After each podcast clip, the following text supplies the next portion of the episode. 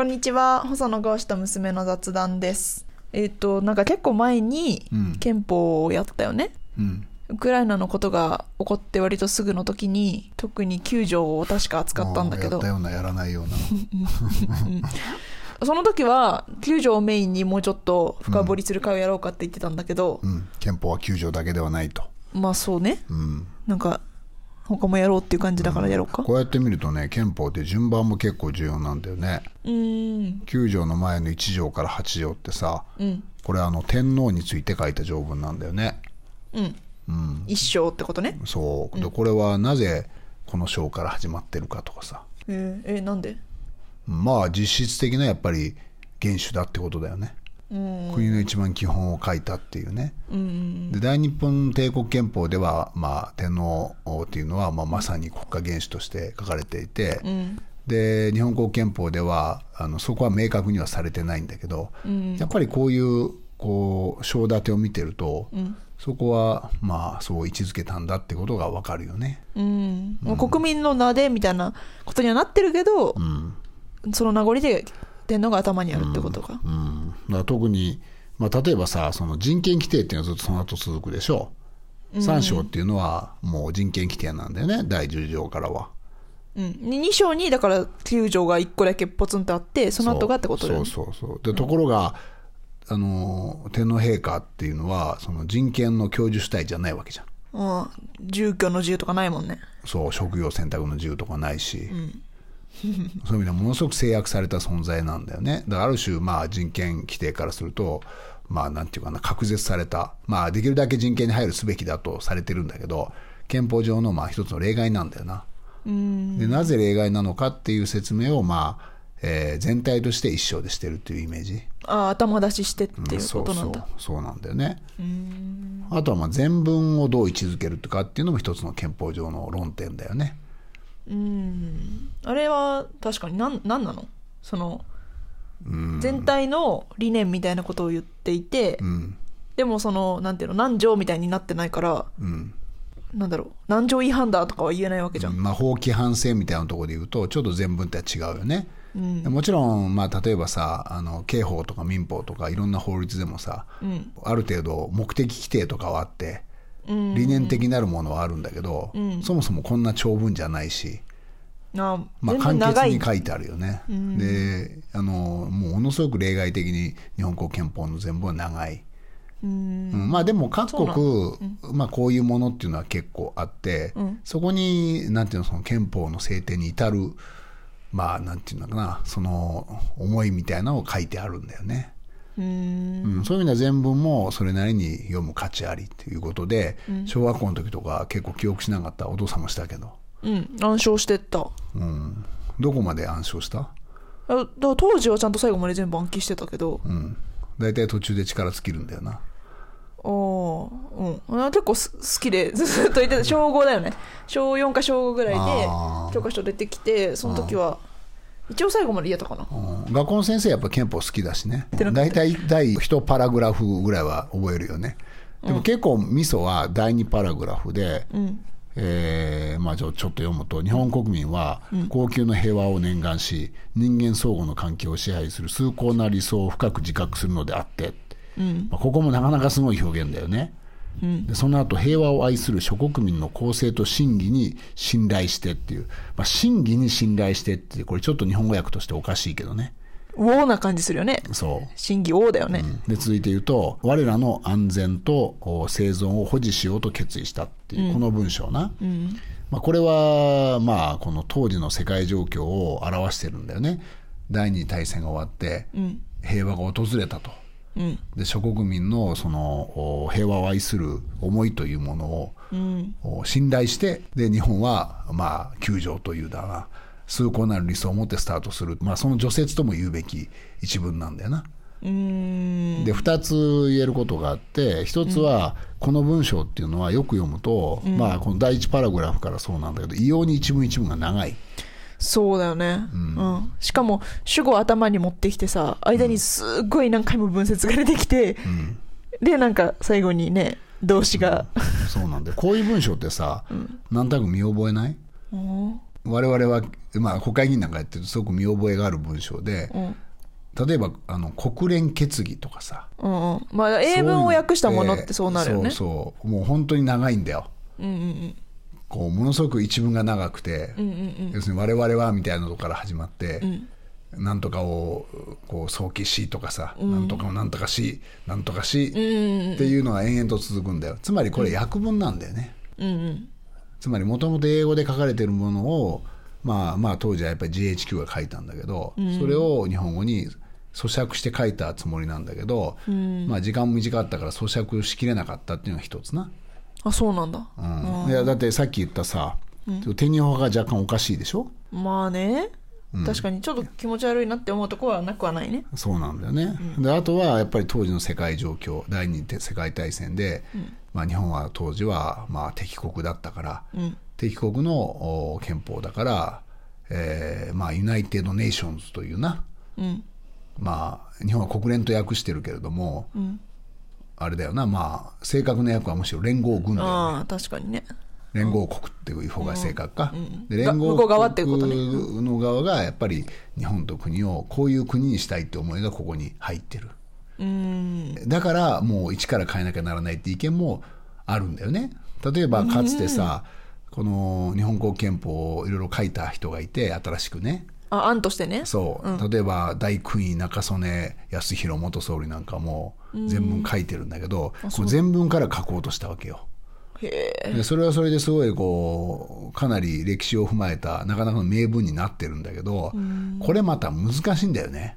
正解がないしね。正解がない。だからそのところで歴史を輪切りにするわけにいかないでしょ。ものすごく大きなさ変革があったならそこでスパンと再スタートできるんだけど、こう連続してる戦後の中で例えば70年になりましたとかさ、75年になりましたかでそこでじゃあこう整理しようって全文書くの非常に難しいよね。誰が書くのって話だしね。まあそう誰が書くのっていうこともあるしどこで歴史を区切るのっていうこともあるし、だから全文はなかなかまあ買いにくいねっていうふうに最近はなってきた、ただもともとあのいわゆる自主憲法制定論みたいなのがあって、なぜ憲法を変えるのかっていう動機を、日本はこれは GHQ が作った憲法であって自主憲法ではないと。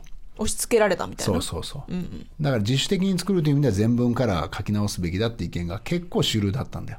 へえ。自民党の中でも主流だったの。ふーん。でも一方でもう無理じゃない？って思っちゃうけどね。まあだからいろいろ言い方あるんだけど、例えばさ人によってはまあそういう新しい洋服を着たら体がそういうサイズにあったとかいう言い方をする人もいるし、あとは見合い結婚みたいなもんだったんだけど実は夫婦仲良くやってたみたいな例を言う人もいてさ。まあ導入してみたらうまくいったってことね。でもう定着しちゃったから、しちゃったって表現ちょっとなんだけどもともとはまああの自分で作ったもんじゃなかったんだけどそれなりに馴染んだからそうだね。そそれを踏まえて、あの必要なとこだけ変えましょうっていう議論が今はやや主流になってきた。うん。だから例えば自民党の改憲案なんかも、まあ、今のところ全部はいじらずに、必要な条文だけ変えましょうと、うん。だからその一から作り直すんじゃなくて必要なところだけこうマイナーチェンジしていこうっていうことになってきたっていう歴史はあるんだよね。え他の国でさこんななんていうの本当の一番前提の全文みたいなとこから変えましたっていう例あんのかな？どうなんだろうな。アメリカみたいに足していくっていう国もあるよね。ああの消さないで後ろにね修正条項どんどんどんどをねん足していく。修正条項異様に多いでしょ、多いね。うん。まあ、あれはまあどちらかというと英米法的発想って言えるかもしれないな。うん。だからいまだにあの例えばさあの武器をなぜ持ち続けられるのかみたいな条文残ってたりするよね。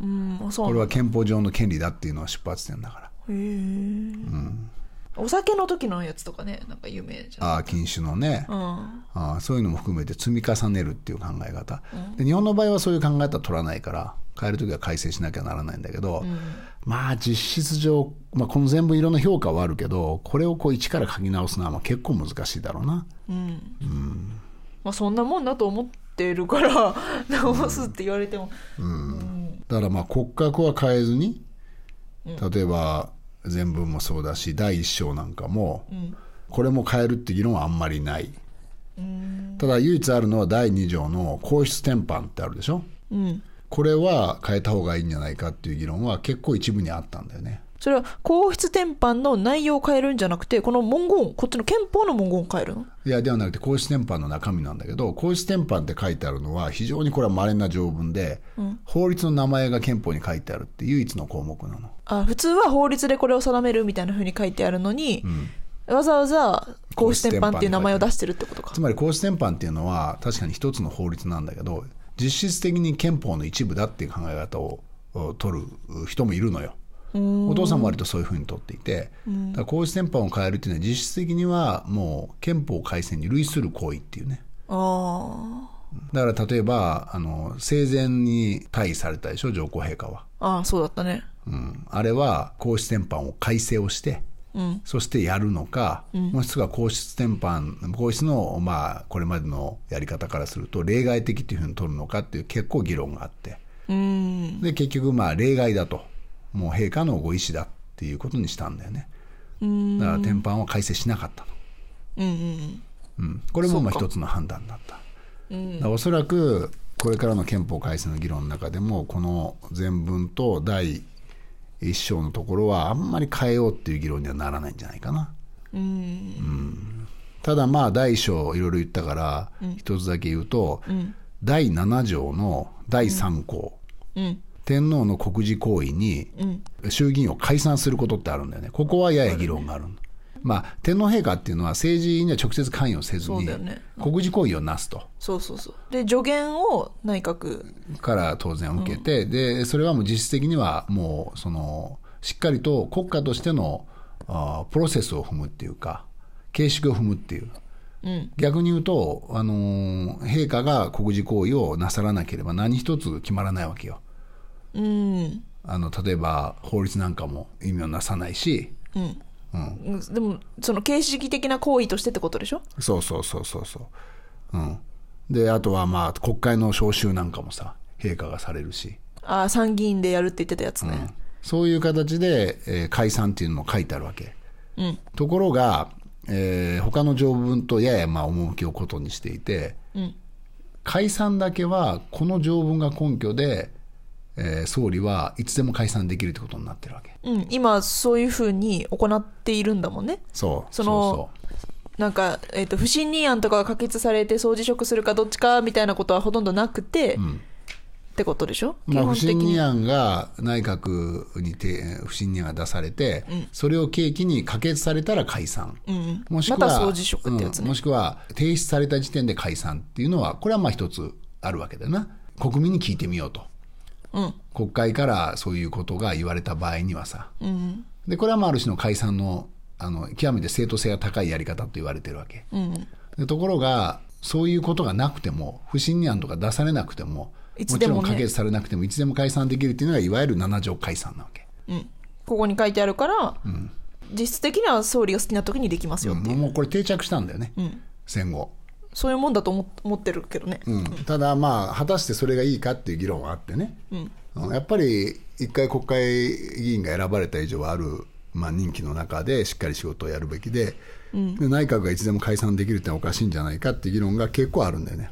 うん。まあ、イギリスとかは確かさ、制限かけたみたいなのあったよね、前制限かけたね。だからまあ7条解散を、まあ、解釈でやるか7条解散をもうあの、まあ、禁ずるっていうかやらないっていうことを解釈でやるか、ん？いつでも解散できる良さもあるわけでしょ？うん、まあ予算もあるね、まあ、いつでも世論問えるっていう衆議院はあのとにかく国民の負託を常に得るから、最終的な権限があるという意味ではね。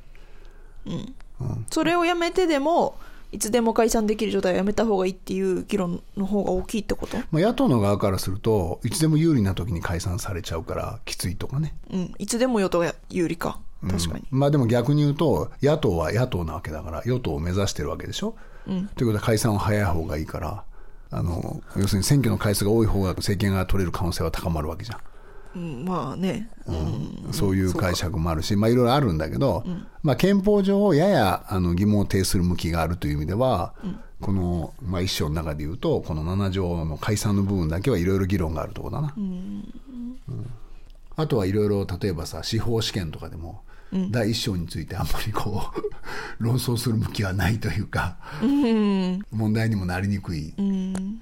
しそうかもね。まああんまり憲法のに関するこう裁判も起こらないっていう、うん。まあ、ややまあなんていうの？他の省とは一線を画してる部分と言えるかもね。うん、聖域みたいな。そうだね、で今後の議論も、まあ、なんか憲法改正とか議論になるかもしれないけど、ここはそんなに触れられることは少なそうだと。そう。で第9条から用意どんでさまざまな議論が各条文にあるという感じかな、じゃあまあその辺をまたねうん。話しましょうか。ちょっと長くなっちゃったからね。はい。はい、ありがとうございました